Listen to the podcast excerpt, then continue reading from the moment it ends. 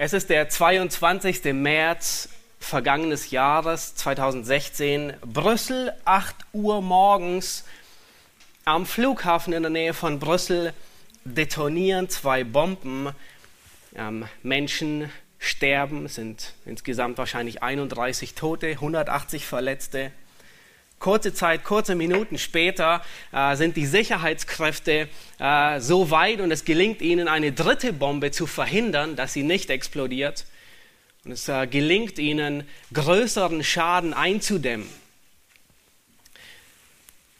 Ganz Europa ist geschockt. Wenige Tage später meldet sich über Video ein Sprecher der IS und sagt, die Bomben in Brüssel sind nur ein Vorgeschmack auf das, was kommt. Und allen, die diese Worte hören, denen gefriert wahrscheinlich das Blut in den Adern, weil wir können uns vorstellen und ausmalen, was sie damit meinen. Wenn es ihnen möglich wäre, würden sie am liebsten jede Woche etwas derartes wiederholen. Und wir sind dankbar, dass wir an einen souveränen Gott glauben, der beschützt. Wir sind dankbar, dass Gott die Regierung gebraucht, um uns vor ähm, Anschlägen weitestmöglich zu bewahren. Wir sind äh, dankbar für einen gut funktionierenden Geheimdienst oder viele funktionierende Geheimdienste, die schon viele Pläne vereitelt haben. Wir sind dankbar, dass, dass Gott weitgehend ähm, diese Boshaftigkeit eindämmt. Aber diese Worte sind dennoch ein, ein, ähm, haben eine Tragweite. Und das Grausame oder das Schlimmste ist noch nicht einmal das, was geschehen ist, sondern der Welt steht ein Gericht bevor, das viel grausamer ist wie der Anschlag in Brüssel oder in Berlin oder in Paris. Der Welt steht ein Gericht bevor, das durch die besten Geheimdienste jedes Landes nicht vereitelt werden kann. Der Welt steht ein Gericht bevor, das durch die tapfersten Elitesoldaten sich nicht abwenden lässt. Unserer Welt steht ein Gericht bevor, das nicht aus Spaß am Terror entsteht, sondern unserer Welt steht ein Gericht bevor, das den Zorn Gottes gegenüber der Sünde und der Gottlosigkeit offenbaren wird. Und es ist ein Vorgeschmack. Der Vorgeschmack dieses Gerichts, das der Welt bevorsteht, ist nicht Brüssel, sondern der Vorgeschmack dessen, was kommen wird, ist Sodom. Dort starben nicht 31 Menschen und es wurden nicht 180 verletzt, sondern dort starb jeder, mit Ausnahme eines einzigen Mannes, der gerettet wurde und zwei seiner Töchter. Dies ist nicht ein Vorgeschmack des, des Terrors aus sadistischer Freude am Morden und weil man es liebt, Böses zu tun, sondern dieser Vorgeschmack, der der Welt bevorsteht, ist ein Vorgeschmack des gerechten Gerichtes Gottes über jeden Gottlosen. Und es ist so ernst, dass du heute Morgen zuhörst, weil wenn du nicht gerettet bist, wird dir das bevorstehen. Der Titel der Predigt lautet ein Vorgeschmack von Gottes Gericht und mein Ziel heute Morgen ist, dass wir drei Wahrheiten aus diesem großartigen Kapitel lernen, werden uns äh, den Großteil, nicht das ganze Kapitel 19 ansehen, aber den Großteil des ähm, Kapitel 19 aus dem ersten Buch Mose. Und wir werden dort sehen, ähm, dass äh, Weltliebe verheerende Konsequenzen hat, in den, weitgehend in den Versen 1 bis 11. Wir werden sehen, dass Gott den Gerechten aus dem Verderben führt, in den Versen 12 bis 22. Und wir werden sehen, dass Gott jeden Gottlosen schonungslos richten wird. In den letzten Versen ab Vers 23 bis 29. Dieses Kapitel, Kapitel 19, es berichtet, dass zwei Engel nach Sodom kommen, bei Lot übernachten und am folgenden Morgen Lot regelrecht aus der Stadt zerren müssen, damit, nicht, damit er nicht vernichtet wird. Erst als Lot in Sicherheit ist, bringt Gott das katastrophale Gericht über diese Stadt, über Sodom und Gomorra und zwei andere beiliegende, ähm, naheliegende Städte. Und das Ende von Kapitel 19 ähm, berichtet schlussendlich darüber, wie Lot zur Nachkommenschaft kommt durch seine beiden Töchter. Sehr unschöner Bericht, den wir uns heute aber nicht ansehen werden. Kapitel 19, ähm, wenn wir uns den Fluss von 1. Mose ansehen, dann stellen wir fest, dass Kapitel 19 abweicht. Kapitel 19 weicht von der Geschichte Israels ab. Hier widmet Mose ein ganzes Kapitel. Es ist zwar ein gerechter Mann, wie wir später sehen werden, aber ein fremder Mann. Er hat mit der Geschichte Israels eigentlich nicht wirklich etwas zu tun, außer dass er der Neffe von seinem Onkel ähm, äh, Abraham ist. Aber Mose, er widmet hier ein ganzes Kapitel über diesen mehr oder weniger fremden Mann der, der Geschichte Israels und eine fremde Stadt, Sodom und Gomorra, aber aus einem ganz bestimmten Grund. Nämlich Sodom und Gomorra ist ein warnendes Beispiel für alle Ungläubigen. Dies ist ein grundlegendes Kapitel, weil das Alte und das Neue Testament, sie nehmen häufig Bezug auf Sodom und auf Gomorra. Die Sünde der Menschen wird als, als Synonym für ihre Gottlosigkeit angesehen. Beispielsweise sagt Gott oder Mose im Lied des Moses in 5. Mose 32, Vers 32, über, über die Gottlosigkeit Israels, denn vom Weinstock Sodoms stammen ihre Reben und gebraucht hier Sodom als, als eine, als ein Abbild, ein Synonym. Oder Jesaja 1, Vers 10, hört das Wort des Herrn, ihr Fürsten von Sodom. Wohlgemerkt, hier spricht Gott nicht zu den Fürsten von Sodom, weil die sind nicht mehr, sie existieren nicht mehr, sondern Gott spricht hier zu Israel und er vergleicht ihre Sünde mit der Sünde Sodoms. Und so sehen wir auch im Neuen Testament, ähm, äh, im Alten Testament einmal mehr in Klagelieder, das hatten wir uns vor kurzem erst im, im, Gemeindeseminar angesehen. Da sagt Gott, die Schuld der Tochter meines Volkes ist größer geworden als die Sünde Sodoms. Neunte, das Neue Testament nimmt viel Bezug auf das, was hier in diesem Kapitel vor sich geht. Und dann dient außerdem nicht nur die Sünde als ein, als ein Beispiel, sondern auch das Gericht dient als Beispiel. Gottes Gericht dient als Beispiel, wie Gott richten wird. 5. Mose 49, 18 sagt er, wie Sodom und Gomorra ähm, samt ihren Nachbarstädten umgekehrt worden sind, so spricht der Herr, so wird auch dort niemand wohnen. Nein, Entschuldigung, Jeremia war das 49. Und er spricht hier das Gericht über Edom. Das heißt, so wie Sodom umgekehrt wurde, so wird auch, so wird Gott in gleicher Art und Weise Edom umkehren. Zweimal wird im Neuen Testament ausdrücklich gesagt, dass Sodom und Gomorra ein warnendes Beispiel sind und dafür dienen. Und dieses wollen wir uns heute Morgen ansehen.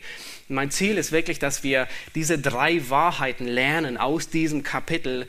Grundlegende Wahrheiten. Erstens, Weltliebe hat verheerende Konsequenzen. Gott führt den Gerechten aus dem Verderben, Vers 12 bis 22, und Gott richtet jeden Gottlosen schonungslos. Ab Vers 23 bis 29. Lass uns zunächst mit Vers 1 starten. Und äh, schlagt bitte eure Bibeln auf, wenn ihr sie zur Hand habt. 1. Mose Kapitel 19.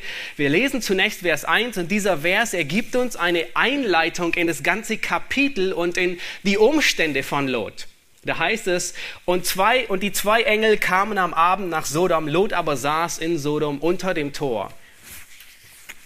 Und als er sie sah, stand er auf, ging ihnen entgegen, verneigte sich, das Angesicht zur Erde gewandt. Nun, soweit erstmal. Nun, Lot ist der Neffe Abrahams. Er ist mit Abraham aus Ur in Chaldea herausgezogen er hat den Glauben Abrahams gesehen und er hat den Glauben Abrahams geteilt. Wir wissen nicht genau, wann es war, aber irgendwann muss Lot genauso wie sein Onkel Abraham die Götzen ihrer Väter verlassen haben und Lot muss sich wie sein Onkel dem lebendigen Gott zugewandt haben.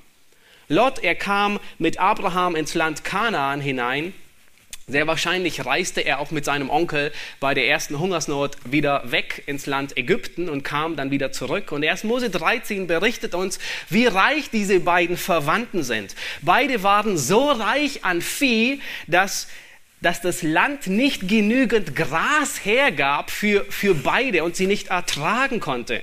Und so kam es häufig zum Streit zwischen Lot und Abrahams ähm, Hirten und sie trennen sich mehr oder weniger im Guten, ähm, damit es nicht so viel Streit zwischen den beiden gibt.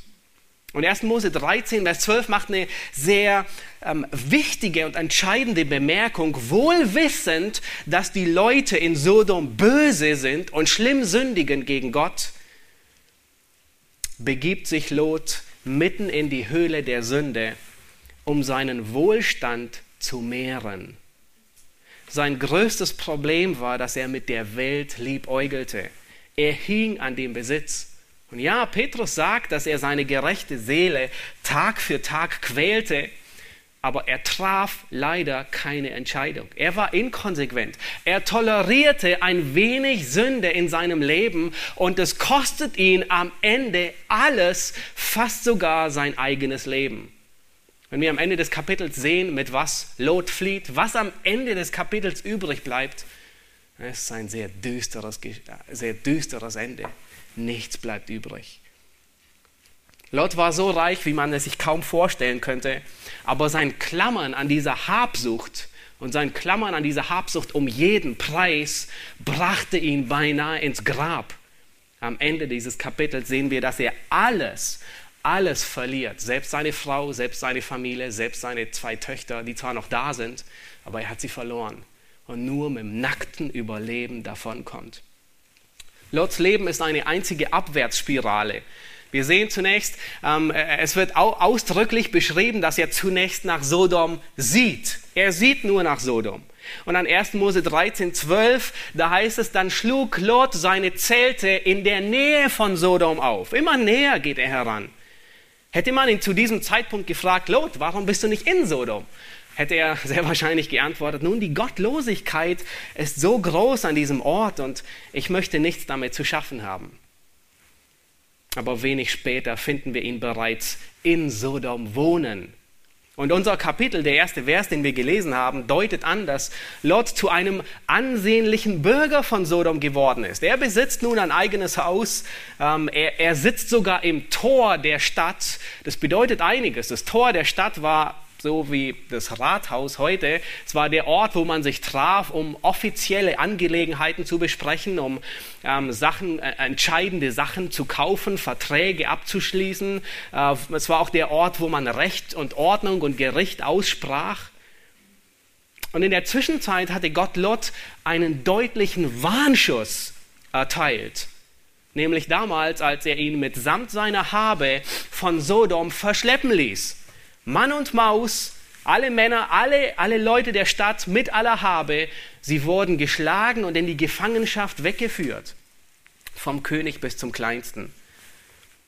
Doch nun hatte sich sein Onkel Abraham erbarmt über Lot und er ist ihm nachgeeilt mit seiner ganzen Armee, ausgebildet in seinem äh, Zuhause bei ihm und er befreit alle Gefangenen, einschließlich den König. Und Abraham, er gibt dem König von Sodom nicht nur alle Menschen zurück, sondern er gibt ihm sogar alle Habe zurück. Alles, nimm alles hin. Ich, ich will nicht, dass du sagen kannst, du hättest Abraham reich gemacht.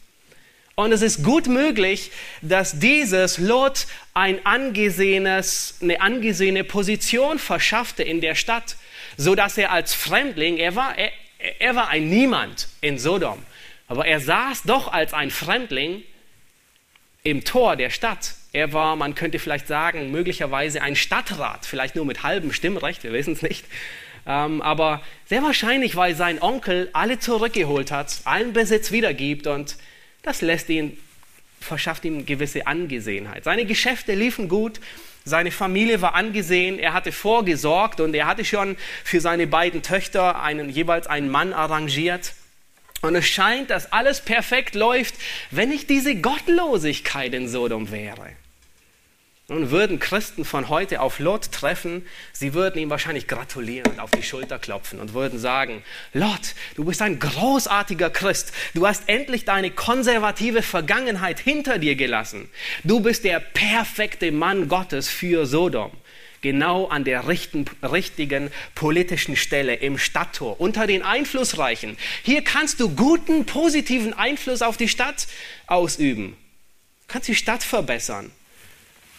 Und die Wahrheit ist genau das Gegenteil, traf auf Lot zu. Lot war ein Mann, der saß, wo die Spötter sitzen. Das haben wir in dem Lied vorhin gesungen. Er ging auf dem Weg der Sünder. Lot war ein Mann, der wandelte nach dem Rat der Gottlosen. Er war ein Mann, der seine Lust nicht sonderlich groß am Gesetz des Herrn hatte und der noch weniger über dieses Gesetz nachsann, Tag und Nacht. Und er stand gefährlich nahe am Abgrund, um wie die Spreu vom Wind verweht zu werden. Dann die nächsten beiden Verse, ab Vers 2, beschreibt Mose, was an diesem Abend in Sodom vor sich geht. Lass uns die Verse 2 und 3 gemeinsam lesen. Und Lot sprach, siehe meine Herren zu den Engeln, kehrt ein in das Haus eures Knechtes und bleibt über Nacht und wascht eure Füße. So mögt ihr am Morgen früh aufstehen und euren Weg ziehen. Sie aber sprachen, nein, sondern wir wollen im Freien übernachten. Er aber drang sehr in sie, da kehrten sie bei ihm ein und kamen in sein Haus, und er bereitete ihnen ein Mahl und machte ungesäuerte Brotfladen, und sie aßen. Lot weiß, was nachts in Sodom los ist. Er weiß, dass man nach der Abenddämmerung nicht mehr allein unterwegs sein kann. Er ahnt voraus, was diesen beiden Männern widerfahren würde, wenn sie bei Einbruch der Dunkelheit ohne den Schutz eines Hauses und ohne den Schutz eines guten Gastgebers unterwegs sein würden. Er weiß es. Und deswegen bleibt er auch so hartnäckig, damit sie bei ihm übernachten. Nun, die Engel, die hätten sich selbst verteidigen können. Wir wissen, dass ein Engel 185.000 Mann erschlägt. Ähm, alleine. Nun, die hätten die es gut mit ganz Sodom aufnehmen können. Aber die Engel, sie willigen ein, bei Lot ähm, die Nacht zu verbringen. Und Lot übt genau dieselbe Gastfreundschaft den Engeln, die Abraham am äh, wenige Stunden vorher geübt hatte. Ihr erinnert euch, am Nachmittag war, waren drei Männer, der Herr selbst und die beiden Engel bei Abraham und er übte dieselbe Gastfreundschaft aus. Er wusch ihre Füße, er gab ihnen Ruhe, er gab ihnen etwas zu essen. Und nun waren die Engel abends bei Lot in Sodom. Nun beschreiben die nächsten beiden Verse, Verse 4 und 5, sie fassen die grauenhaften Sünde, so, Sünden Sodoms in, in wenigen Worten zusammen. Ja, würden wir einen Sündenkatalog aufstellen, dann würden wir anfangen und äh, zwei Seiten, zwei DIN A4 Seiten von Anklagen äh, und Schuld vorbringen. Aber es reicht diesen Engeln zu sehen, was vor sich geht, um Gottes Gericht über diese Stadt zu bringen. Vers 4 heißt es, aber ehe sie sich hinlegten, umringten die Männer der Stadt das Haus, die Männer von Sodom, jung und alt, das ganze Volk aus allen Enden und riefen Lot und sprachen zu ihm, wo sind die Männer, die diese Nacht zu dir gekommen sind? Bring sie heraus zu uns, damit wir uns über sie hermachen. Sämtliche Männer der Stadt, klein und groß, sie umringen Lots Haus. Noch weiß niemand, dass diese beiden Männer Engel sind. Die Männer der Stadt wollen sich, Schlachter übersetzt, sich über sie hermachen. Nun, die Elberfelder die übersetzt hier ein bisschen akkurater und äh, äh, gibt uns äh, einen Hinweis, worum es geht. Sie wollten sich nicht einfach nur, sie wollten sie nicht erschlagen und töten, nein. Die Elberfelder sagt, führe sie zu uns heraus, dass wir sie erkennen. Und es ist dasselbe Wort, das eine intime Beziehung zwischen Mann und Frau beschreibt, ein, ein, sexueller Akt. Und hier wird das erste Mal dieses Wort verwendet für eine homosexuelle Beziehung zwischen Männern. Die Kanaaniter, sie waren bekannt für ihre Verderbtheit in allen sexuellen Sünden. Das war auch der Grund, es war einer der Gründe, warum Gott äh, in 3. Mose 18 sagt, warum er die ganzen Kanaaniter, Hethiter, Heviter, Jebusiter, Ammoniter und so weiter ähm, ausrotten wird, wegen ihrer Verderbtheit und grotesken Verderbtheit.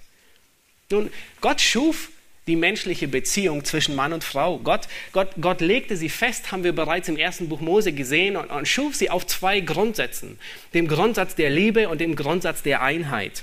Und er, Gott gab Sexualität. Es war ein Geschenk Gottes. Die intime Einheit ist, ist sicherlich ein Höhepunkt der Genusses und der Erfüllung zwischen zwei Ehepartnern. Aber alles was besonders schön und besonders kostbar ist, hat der Teufel durch die Sünde besonders stark pervertiert. Und wegen der Selbstsucht sucht der Sünder nur noch seine eigene Befriedigung auf Kosten jedes anderen. Gott hat die Ehe geschaffen und er definiert sie ganz einfach. Ein Mann, eine Frau, ein ganzes Leben lang. Und alles, was davon abweicht, ist Ehebruch oder Unzucht oder Unreinheit. Und die Bibel verwendet viele äh, Worte, ähm, um, um ähm, alles zu beschreiben, was davon abweicht. Ein Mann, eine Frau, ein ganzes Leben lang. Aber es gibt noch eine Steigerung der Unzucht. Und Judas in Judas, äh, es gibt kein Kapitel, es gibt nur ein Kapitel, Judas äh, Vers 7 nennt es eine Unzucht, die bis zum Äußersten getrieben wird, nämlich dass sie anderem Fleisch nachgingen.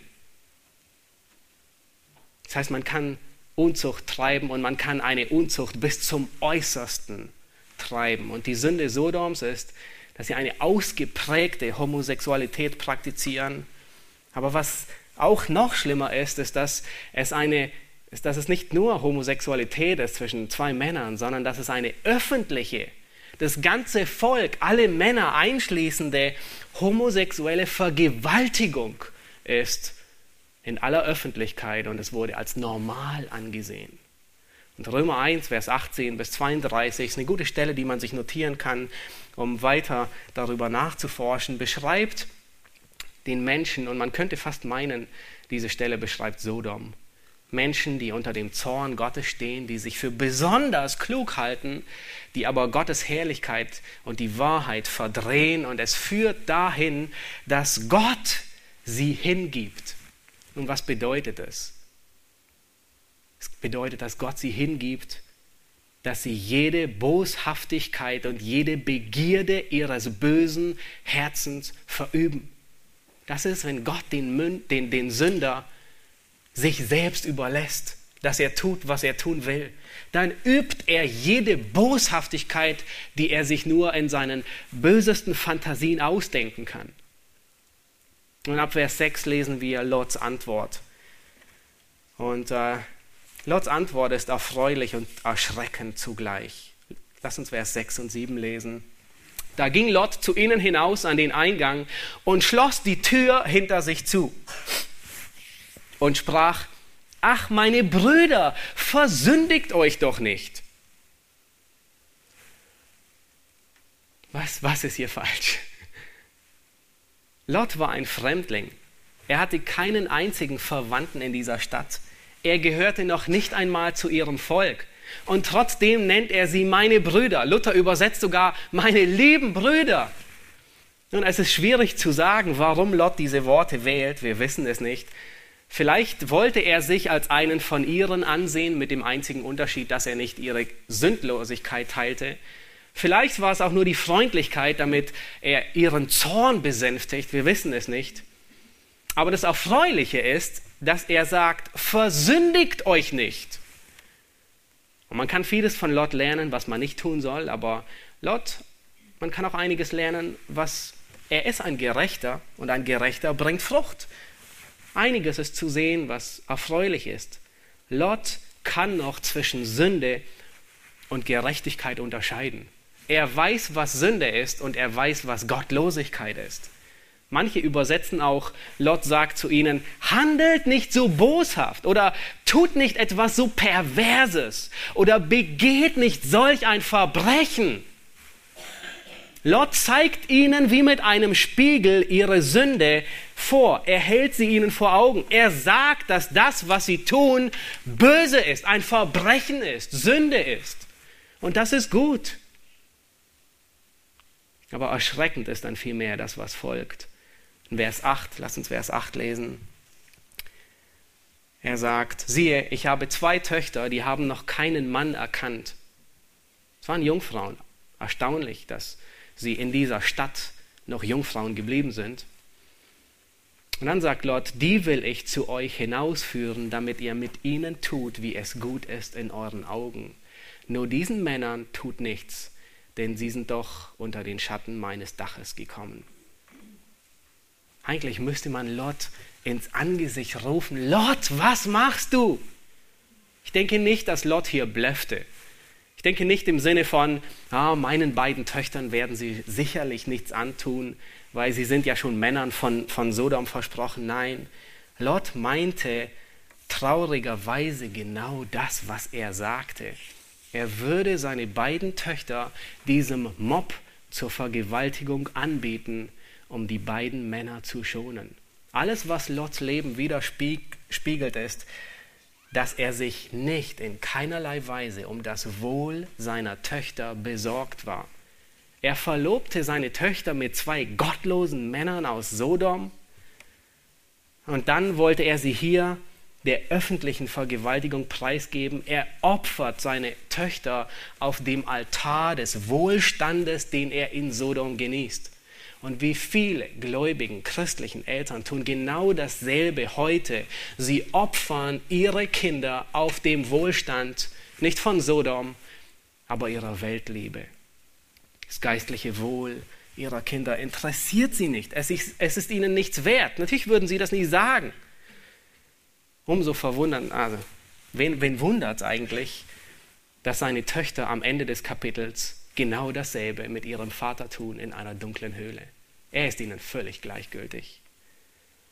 Lot setzt die Verantwortung, was macht er falsch? Er setzt die Verantwortung der Gastfreundschaft über die Verantwortung, seine Familie zu beschützen. Und dabei begeht er den gravierenden Fehler, dass er Sünde mit Sünde bekämpft. Das geht nicht. Matthew Henry, er schreibt in seinem Kommentar, ein, ein Puritaner ähm, im 16. Jahrhundert, er sagt, es ist wahr, dass wir bei zwei Übeln das kleinere wählen. Ja, wir wählen das kleinere Übel, wenn wir die Auswahl haben. Aber bei zwei Sünden wählen wir weder die eine noch die andere. Zugleich wollen wir uns hüten, jemals Böses zu tun, damit dabei Gutes herauskäme. Wie treffend formuliert. Er sagt, es ist wahr, wenn wir die Wahl haben, dann wählen wir das kleinere Übel. Aber bei zwei Sünden wählen wir weder die eine noch die andere. Und wir wollen uns hüten, jemals Böses zu tun, um etwas Gutes zu bewegen. Was Lot hier fehlt, ist, Unterscheidungsvermögen und Weisheit in dieser Situation. Und dieses Unterscheidungsvermögen und die Weisheit, die brauchte er schon Jahre bevor, als er mit Abraham auf diesem Berg war und Abraham ihm die Wahl überließ und sagte, willst du zur Rechten, dann gehe ich zur Linken. Was Lot hier fehlte, war Unterscheidungsvermögen. Und weil er ein Mann war, der seine Lust nicht am Wort Gottes hatte, und weil er ein Mann war, der nicht darüber nachsann, Tag und Nacht, fehlte ihm schlussendlich diese Weisheit. Und das ist das Ergebnis davon. Er weiß nicht, wo, wo er, was er wählen soll. Offensichtlich ist bei den Bürgern der Stadt das Fass übergelaufen. Und das berichtet Vers 9. Lass uns Vers 9 lesen. Und sie sagen, mach, dass du fortkommst und sie sagten, der ist der einzige Fremdling hier und will den Richter spielen. Nun wollen wir es mit ihm noch schlimmer treiben als mit ihnen.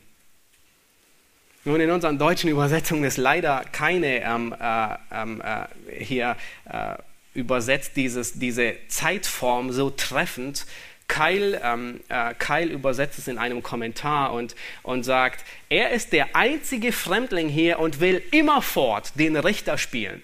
Das Entscheidende ist die Zeitform. Sie sagen zu ihm, Lot, du bist der einzige Fremdling hier und bist immer nur der Richter.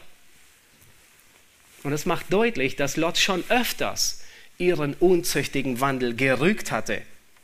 Er wurde nur geduldet, wahrscheinlich weil sein Onkel alle gerettet hat und alle zurückgebracht hat. Deswegen gab man ihm auch einen, einen Platz im Tor. Aber es war nur Duldung. Ich denke, das ist auch der Grund, warum Petrus über Lot schreibt, dass er Tag für Tag seine gerechte Seele mit ihren gesetzlosen Werken plagte. Lot ist nicht das beste Vorbild eines Gläubigen. Er lebte an einem gottlosen Ort. Lot hat, den, hat sich von dem Betrug des Reichtums verblenden lassen. Ihm fehlte es an Unterscheidungsvermögen aber er war ein gläubiger Mann. Und das ist auch der einzige Grund, warum Gott ihn aus Sodom herausrettet. Und wir werden Lot im Himmel wiedersehen. Vielleicht ist es neu für einige von euch. Ähm, aber du wirst Lot, wenn du im Himmel ankommst, ihn wiedersehen. Und seid vorsichtig über das, was ihr über ihn sagt. Das habe ich mir auch überlegt, bevor ich ähm, in all den Worten, äh, die ich in der Predigt äh, zusammenfasse, weil ich weiß, eines Tages werde ich ihm gegenüberstehen und muss Rechenschaft vor ihm geben für das, was ich über ihn sage. Deswegen dürfen wir so viel sagen, wie die Schrift es sagt. wir werden ihn im Himmel wiedersehen. Aber sehr wahrscheinlich ihn allein. Niemand anderes aus seiner Familie. Seine Frau nicht, seine Töchter wahrscheinlich auch nicht. Das ist so erschreckend. Jesus lehrt, dass man einen guten Baum an seinen Früchten erkennen kann. Und es ist nicht viel Frucht in Lots Leben, aber es ist doch Frucht da. Und man erkennt Frucht im Leben von Lot. Er übt Gastfreundschaft, das hatten wir in der letzten Predigt schon gesehen. Er beherbergt die Engel auf die gleiche Art und Weise, wie Abraham es tut. Er war gottesfürchtig, er wollte Gottlosigkeit meiden, obwohl er an diesem gottlosen Ort wohnt. Er konfrontiert die bösen Bürger Sodoms mit ihrer Sünde. Er sagte ihnen, es ist Sünde, was ihr tut, ins Angesicht. Und das erfordert einen gewissen Mut, den wir manchmal nicht haben. Sein Spitzname war wahrscheinlich der Richter oder der Heilige oder der besonders Gerechte, zynische Art und Weise, aber das war er auch. Er war ein Gerechter. Es ist nicht viel Frucht, aber es ist doch Frucht zu sehen in seinem Leben. Und dann Vers 9, im äh, zweiten Teil, geht es weiter und es das heißt, und sie drangen, der ganze Mob, sie drangen heftig auf den Mann Lot ein und machten sich daran, die Tür aufzubrechen. Da streckten die Männer ihre Hände hinaus und zogen Lot zu sich hinein und schlossen die Tür zu. Und sie schlugen die Männer vor der Haustür mit Blindheit, klein und groß, sodass sie müde wurden, die Tür zu suchen.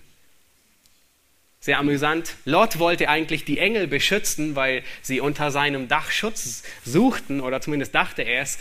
Doch nun hat er es notwendig, von ihnen beschützt zu werden. Lot war ein Mann der Kompromisse und das war so verhängnisvoll für sein Leben. Er liebte den Wohlstand, er war bereit, vieles dafür zu opfern.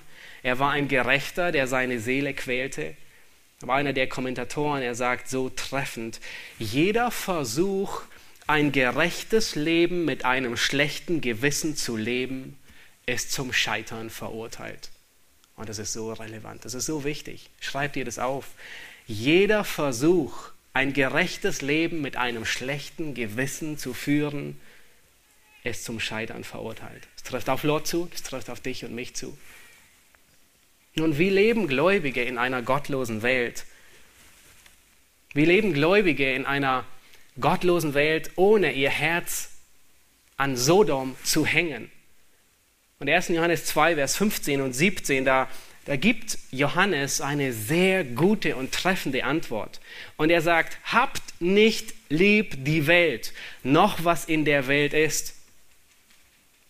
Und dann Vers 17 sagt er, und die Welt vergeht mit ihrer Lust, wer aber den Willen Gottes tut, der bleibt in Ewigkeit. Nun, was bedeutet das? Bedeutet das, dass man möglichst nicht in einer Stadt wohnen sollte und möglichst nur wie Abraham ähm, immer in Zelten und auf der wie ein Nomade? Nun, dieser Vers, der kann richtig und falsch ausgelegt werden. Die falsche Art und Weise, diesen Vers auszulegen, ist, dass man sich von der Welt komplett isoliert. Und in der Vergangenheit haben viele Christen das schon getan. Man nennt sie auch Amish People ähm, oder die Amish oder ähm, manchmal Mennoniten, ähm, die sich äh, in den USA, die, die, die ihre eigene Kultur oder Subkultur aufbauen und sich vollkommen isolieren. Aber das war nicht Gottes Absicht und auch nicht die Absicht von Johannes, als er sagt, hab nicht, Welt, hab nicht lieb die Welt, noch was in der Welt ist. Nein, Jesus selbst, er schickt seine Jünger mitten in die Welt. Wir leben in dieser Welt, in dieser Welt. Und es ist nicht Gottes Absicht, dass wir uns von der Welt isolieren. Wir dürfen und sollen nicht weltfremd sein. Und dieser Spagat, dass wir in der Welt, aber nicht von der Welt leben, ist nicht einfach. Und vielleicht erwartet ihr jetzt eine Formel, a Quadrat plus b Quadrat ist gleich c Quadrat aber diese Formel gibt es nicht. Es gibt keine Formel, wie du in der Welt lebst, aber nicht von der Welt lebst. Für uns Menschen, was wäre für uns Menschen einfach? Und das tun auch einige. Für uns Menschen wäre es viel einfacher, wenn uns jemand sagt, nun, damit du nicht, damit du die Welt nicht lieb hast, sollst du keinen Fernseher haben. Oder damit du die Welt nicht lieb hast, das bedeutet, dass du keine ungläubigen Freunde hast. Oder damit du die Welt nicht lieb hast, bedeutet es, dass du dir nie das neueste iPhone kaufen sollst. Manche würden vielleicht sogar so weit gehen und sagen, damit du die Welt nicht lieb hast, darfst du keinen Spaß haben, darfst du dich nicht freuen. Wir Menschen würden uns freuen über solche Regeln, nicht wahr? Weil dann hätten wir schwarz auf weiß, das tun wir und das tun wir nicht. Oder damit du die Welt nicht lieb hast, darfst du dir nie einen Wagen kaufen, der über 20.000 Euro wert ist. Was würde unser sündhaftes Herz tun? Einen Wagen kaufen, der 19.900 ist. Es gibt diese Formel nicht. Und wisst ihr, was Mose tut? Er weiß, er, er, er erkennt, genau diese Formel fehlt. Was haben wir notwendig? Das Gebot ist da, habt nicht lieb die Welt, noch was in der Welt ist. Wir leben in der Welt. Und Mose, er betet in Psalm 90 und er sagt, lehre uns bedenken, dass wir sterben müssen, auf dass wir klug werden oder auf dass wir weise sind. Das heißt, wo findest du Antwort auf dein Leben? Wie du in dieser Welt lebst, aber nicht von dieser Welt bist. Wie du ähm, in dieser Welt lebst, aber nicht die Welt lieb hast. Die Antwort ist im Wort Gottes.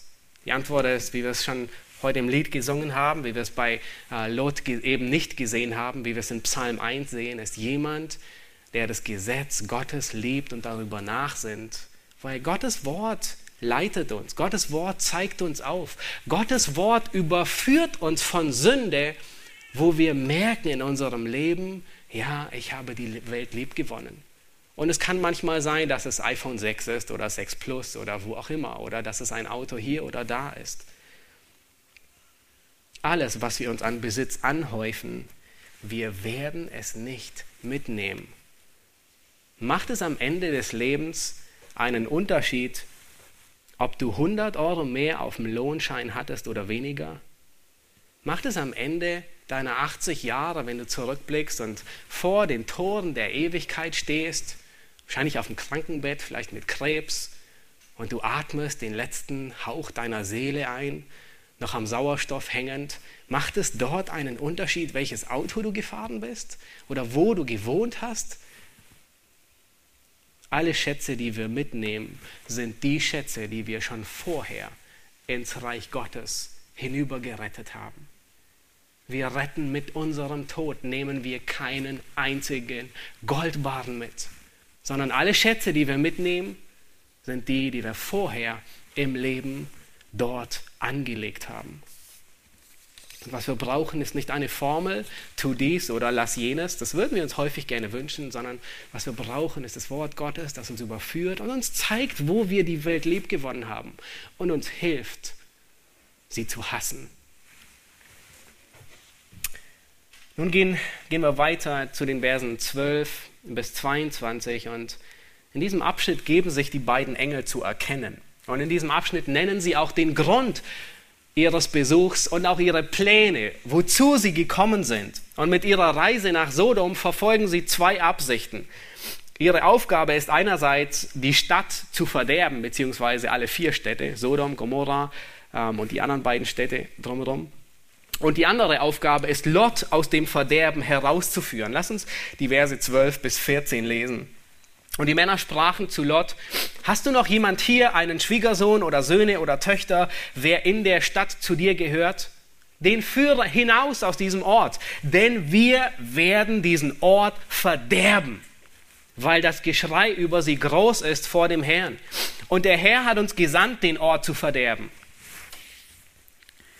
Da ging Lot hinaus und redete mit seinen Schwiegersöhnen, die seine Töchter nehmen sollten, und sprach, Macht euch auf, geht hinaus aus diesem Ort, denn der Herr wird diese Stadt verderben. Aber er war in den Augen seiner Schwiegersöhne wie einer, der scherzt. Nun seine beiden Schwiegersöhne, die sehr wahrscheinlich er ausgesucht hatte, oder die ihm genügend Geld geboten haben für, ihre, für seine Töchter, sie waren aus demselben Holz geschnitzt wie alle anderen Männer von Sodom auch. Sie glaubten nicht, dass Gott die Stadt verderben wird. Sie nahmen Lot noch nicht einmal ernst, sondern sie dachten, er würde einen Spaß am späten Abend machen und sie deswegen aus dem Bett holen. Vers 15. Als nun die Morgenröte aufging, drängten die Engel Lot und sprachen, mach dich auf, nimm deine Frau und deine beiden Töchter, die hier sind, damit du nicht umkommst in der Bestrafung dieser Stadt.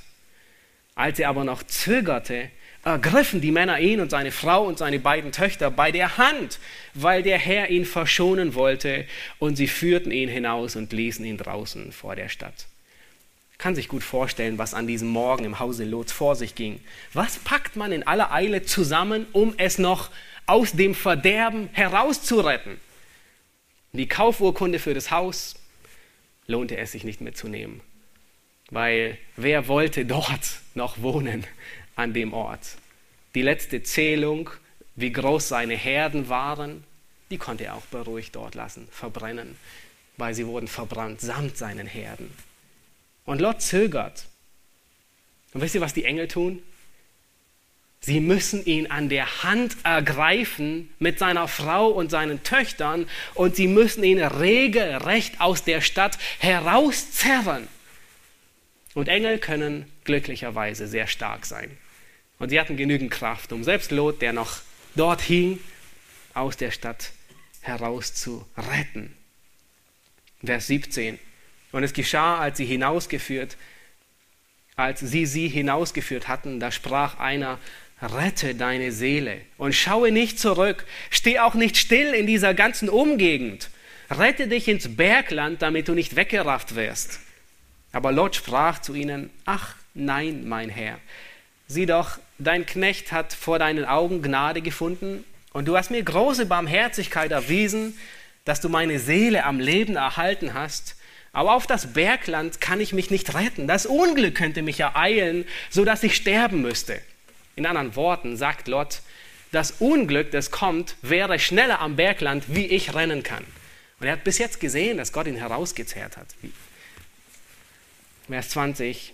Sieh, jene Stadt dort ist so nahe, dass ich dahin fliehen könnte.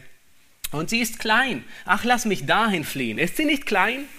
Nur, dass meine Seele am Leben bleibt.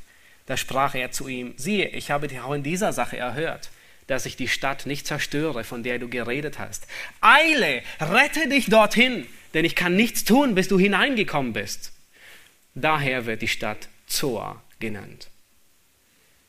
Nun habt ihr in diesem, diesem Abschnitt gesehen, was der wichtigste Aspekt ist und ich denke, wichtigsten, den wichtigsten Aspekt finden wir in Vers 16 und Vers 22. Vers 16 sagt uns, denn der Herr, warum ergriff er ihn bei der Hand, um ihn aus Sodom herauszuzerren? Es heißt, denn der Herr wollte Lot retten. Und Vers 22 heißt es, der Herr kann sein Gericht nicht ausschütten, solange Lot nicht in Sicherheit ist. Gott bringt hier das Gericht über die Stadt, aber er bewahrt den gerechten Lot aus diesem Zorn. Er rettet ihn heraus.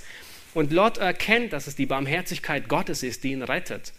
Es waren zwar zwei Engel, die ihn an der Hand packten, aber Lot weiß, dass es trotzdem, dass die, dass die Rettung trotzdem von Gott ausgeht. Er weiß, dass Gott ihn gerettet hat, dass Gott diese Engel gesandt hat, um ihn herauszuziehen. Und das ist solch ein großer Trost für uns Gläubigen. Gott rettet den Gläubigen vor dem kommenden Zorn Gottes. Und Lot ist das Paradebeispiel dafür.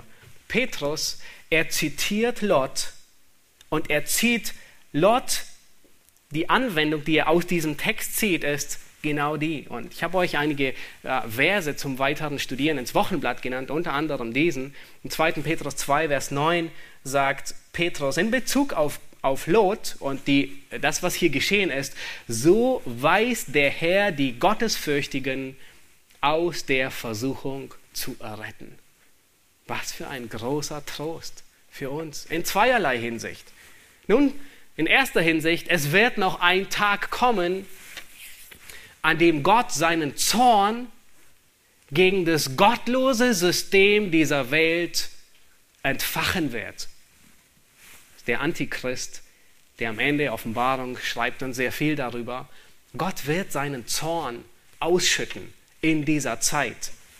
Und es wird eine furchtbare Zeit sein, wenn Gott seine Zornesschalen und seine Gerichte ausschüttet über diese Erde. Hagel und Feuer mit Blut vermischt. Gott wird sogar die Galaxien anfassen. Ein Drittel des Mondes wird vergehen, ein Drittel der Sonne wird vergehen dann werden Dämonen aus dem Abgrund die Menschen quälen mit solchen Schmerzen wie Skorpionenschmerzen. Alle, die das Mahlzeichen des Antichristen haben. Das ganze Meer wird zu Blut. Alle Tiere, alle Tiere im Meer sterben. Ich denke, wir können gewiss sein und es gibt uns Hoffnung, dass Gott alle Gläubigen vor dem Gericht retten wird, das er über die Erde ausschütten wird. Und er sagt, bevor dies alles geschieht, hat er die, die noch auf Erden sind, versiegelt. Wir sind Gott dankbar, dass er weiß, den Gerechten aus der Versuchung zu erretten. Genauso wie er Israel bewahrte vor all den Plagen, die Gott über Ägypten brachte.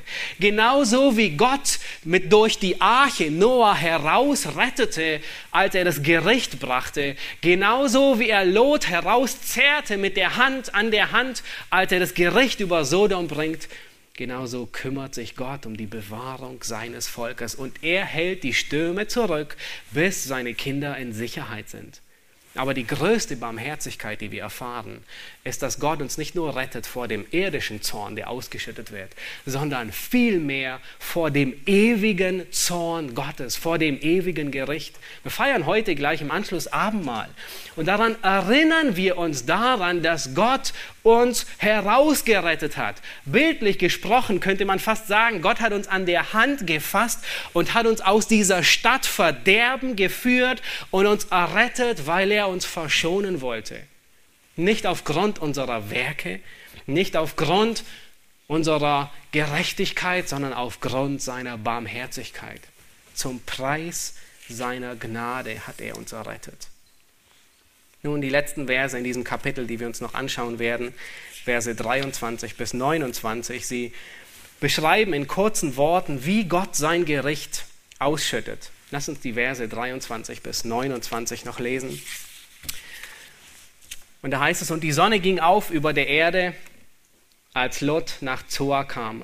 Da ließ der Herr Schwefel und Feuer regnen auf Sodom und Gomorra vom Herrn, vom Himmel herab. Und er zerstörte die Städte und die ganze Umgebung und alle Einwohner der Städte und was auf dem Erdboden gewachsen war. Und Lots Frau schaute zurück hinter sich hinter seinem Rücken, da wurde sie zu einer Salzsäule. Abraham aber begab sich früh am Morgen zu dem Ort, wo er vor dem Herrn gestanden hatte, im letzten Kapitel, und gefeilscht hat. Und er blickte hinab auf Sodom und Gomorra und auf das ganze Land jener Gegend und sah sich um.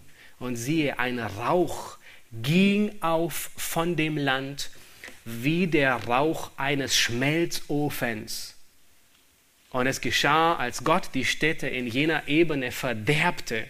Da gedachte Gott an Abraham und er führte Lot mitten aus dem Verderben, als er die Städte verderbte, in denen Lot gewohnt hatte. Vers 26, ähm, bevor wir auf Gottes Gericht eingehen, möchte ich kurz über die Lots Frau äh, äh, uns, dass wir uns die ansehen. Vers 26 sagte, Lots Frau schaute zurück hinter seinem Rücken, da wurde sie zu einer Salzsäule. Der Grund für, ihr, für ihren sofortigen, augenblicklichen Tod war Ungehorsam. Die Engel, die hatten ausdrücklich befohlen und gesagt, rette deine Seele, schau nicht zurück. Und ihr Zurückschauen war nicht ein flüchtiger Blick. Ihr Zurückschauen war nicht schnell noch einmal zu sehen, wie Gott Zerstören anrichtet. Ihr Zurückschauen war nicht, war nicht die einstürzenden Dächer, auch es war nicht das Geräusch der herniederprasselnden Schwefel und Feuers. Das Zurückschauen war nicht das Dröhnen des Feuers hinter ihnen, das Zurückschreien, das Zurückschauen waren auch nicht die Schreie der Menschen, die am, Le am, am lebendigen Leib verbrannten, weil all das soweit wir es aus dem Text sehen, war noch nicht geschehen. Gott hatte, das, Gott hatte das Gericht noch nicht gebracht. Erst als Lot in Sicherheit war, schüttete Gott es herab. Dieses Zurückschauen scheint ein kleiner Fehler zu sein, einfach nur zurückzublicken. Aber aufgrund der Strafe ist es so gravierend. Und es war nicht Neugierde, es war nicht verboten zu sehen, was dort geschieht, weil es ist noch gar nichts geschehen. Es war nicht verboten. Gott hat es nicht verboten. Abraham sehen wir, er schaut, was dort geschieht, mit eigenen Augen. Nein, Es war etwas anderes. Das Verb, das Mose hier für schauen gebraucht, sie schaute zurück, spricht von einem lang anhaltenden Starren auf die zurückliegende Welt, die sie lieb gewonnen hatte. Es war noch gar nichts passiert. Sie schaut zurück und deutet damit an, dass sie lieber zurückgehen möchte, als mit Lot zu fliehen. Ihr Herz klebte an diesem Tal. Und so nahm sie Anteil an dem Gericht Gottes, bevor das Gericht von Sodom überhaupt losgegangen war. Und sie wurde zu einer Salzsäule. Was hier vor sich geht, das Gericht Gottes, ist unvorstellbar. Kein Film von Hollywood, kein noch so guter schauspielerische Leistung kann aufzeigen, was hier vor sich ging. Kein apokalyptischer Film, den ihr euch angesehen habt oder ansehen werdet, zeigt auf, was hier geschah. Manchmal wird gesagt, dass es hier möglicherweise um einen Vulkanausbruch ging, aber das ist nicht zutreffend. Es ist zwar richtig, die ganze Jordan-Ebene bis zum Roten Meer, die liegt zwischen zwei Kontinentalplatten, aber wäre, wäre es ein Vulkanausbruch gewesen, dann müsste man Ascheregen oder Vulkangestein finden in diesem Gebiet. Und bis heute hat man Bohrungen durchgeführt und hat keine Spur von Vulkanasche gefunden oder von Lava. Andere Theorien waren, dass es sich hier um ein Erdbeben handelt oder um Kometen. Aber selbst die Theorien konnten nicht nachgewiesen werden. 1990 haben Ron ähm, Wyatt und Richard Rives ich hoffe, ich spreche sie richtig aus, eine Expedition durchgeführt und sie waren schon einmal an diesem Ort und kommen nun ein weiteres Mal an diesen Ort Sodom. Und sie stellen fest, sie betreiben Archäologie und sie stellen fest, dass Sodom tatsächlich durch Schwefelfeuerregen ausgelöscht wurde. Es wurden, ähm, es wurden ähm, Schwefelbälle gefunden bis zu 50 Zentimeter. Schwefelbälle, die vom Himmel herab kamen um die Stadt zu verderben. Schwefel ist eine gelbliche Substanz, ein bisschen Chemieunterricht, um, um, um sich vorzustellen, was da vor sich ging. Für all die, die es nachbauen wollen, oder auch nicht, nein, besser nicht. Schwefel ist eine gelbliche Substanz, die erst bei hohen Temperaturen verbrennt. Und an der Luft entzündet sich Schwefel erst ab 250 Grad und verbrennt mit einer blauen Flamme. Und nirgends auf der Welt wurde ein ähnliches, wurden ähnliche ähm, Schwefelbälle gefunden wie in Sodom. Und bei dem Verbrennen von Schwefel an der Luft entsteht ein, ein erstickendes, giftiges Gas, man nennt es auch Schwefeloxid. Und sehr wahrscheinlich sind die Menschen früher erstickt, man könnte auch vergast worden sagen, bevor sie verbrannten. Schwefel brennt langsam. Es ist ein Sulfat und ich habe mich belesen und alles, was mit Sulf beginnt, bedeutet, dass es langsam verbrennt oder mehr äh, ein schwelender Brand. Das ist ein altdeutsches Wort, das wir kaum noch verwenden. Ein konstant vor sich hin brennen, ein, ein Schwelen, dass man das nicht aufhört. Hinzu kam noch, vielleicht erinnert ihr euch, dass das Tal voller Asphaltgruben war. Nun, was geschah, wenn Feuer, hoch, hohe Temperaturen, hochbrennbarer Schwefel mit Feuer auf diese Asphaltgruben traf? Die Asphaltgruben, sie brannten aus, sie entzündeten sich und die ganze Erde sackte ein. Das ist auch der Grund, warum gesagt wird, dass der Herr, die, die Elberfelder über, übersetzt, dass der Herr, er kehrte die Städte um. all dies führt zu dem, was Abraham sah, als er das Gericht Gottes beobachtet von sicherer Entfernung. Und Abraham sieht den Rauch eines Schmelzofens. Das ganze Tal war ein großer Schmelzofen, der brannte. Es war eine glühend heiße Hitze, die alles zu Asche verbrannte. Die Asche, die ist heute noch da. Es regnete wortwörtlich die Hölle vom Himmel herab. Es legte alles in Schutt und Asche und zwar unwiederbringlich. Es gibt dort kein Leben mehr. Es herrscht nur der Tod. Und es wird auch zu Recht das Tote Meer genannt. Und die größte Touristenattraktion heute ist das Baden im Toten Meer, aber ich denke, dass es keinem der Menschen von Sodom damals zu baden zumute war. Es ist eine gute Angewohnheit, hinzugehen und sich das anzusehen. Nun, man kann auch drin baden, aber ich denke, an was uns dieses Gericht mehr erinnern sollte, ist an das Gericht Gottes. Wenn die Menschen von Sodom heute noch reden können, sie würden mit lauter Stimme unaufhaltsam die Gottlosen warnen. Dieses Kapitel, Kapitel 19, es lehrt uns so viele Wahrheiten über Gottes Gerechtigkeit, über die Sünde des Menschen, über Sexualität, über Missbrauch und Gastfreundschaft und schlechte Vorbilder als Christen und Gläubige, die Kompromisse machen. Aber die größte und die wichtigste Botschaft ist, dass Gott ein gerechtes Gericht über jeden Gottlosen bringen wird. Diese gewaltige Zerstörung von Sodom ist ein Vorgeschmack des Gerichtes Gottes. Und studiert bitte in der kommenden Woche, leider gibt es keine Hauskreise oder die Hauskreiswoche ist nicht da, aber studiert bitte Judas und 2. Petrus 2, Vers 6. Und Judas macht deutlich, dass, da heißt es, dass er Sodom und Gomorra und die umliegenden Städte zerstörte als warnendes Beispiel und sie stehen als ein warnendes Beispiel für die Strafe eines ewigen Feuers. Und 2. Petrus 2, Vers 6 sagt über die Städte von Sodom und Gomorra, dass Gott sie einäscherte und zum Untergang verurteilte. Und jetzt kommt's, womit er sie künftigen Gottlosen zum warnenden Beispiel setzte. Das heißt, jeder Gottlose sollte zum Toten Meer pilgern und sich anschauen, was Gott mit ihm in viel größerer Art und Weise anrichten wird. Gott gibt uns hier einen Vorgeschmack der Hölle, der Ort des endgültigen Gerichtes Gottes.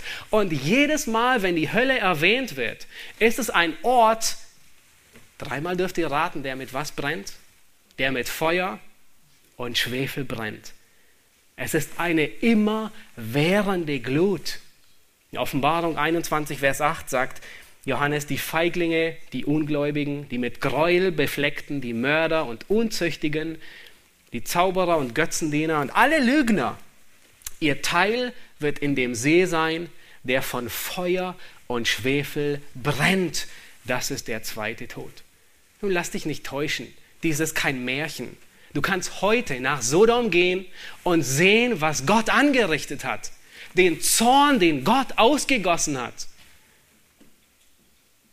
Die Bibel hat die Wahrheit bewiesen in all dem, was sie gesagt hat.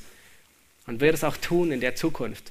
Und wenn Christus dich nicht aus deiner Sünde rettet und aus deinem Verderben, dann wird Gottes Zorn so grausam sein und noch in viel weiterem Maße. Es wird viel schlimmer sein, wie das, was den Menschen von Sodom und Gomorra geschehen ist. Das war nur der Vorgeschmack.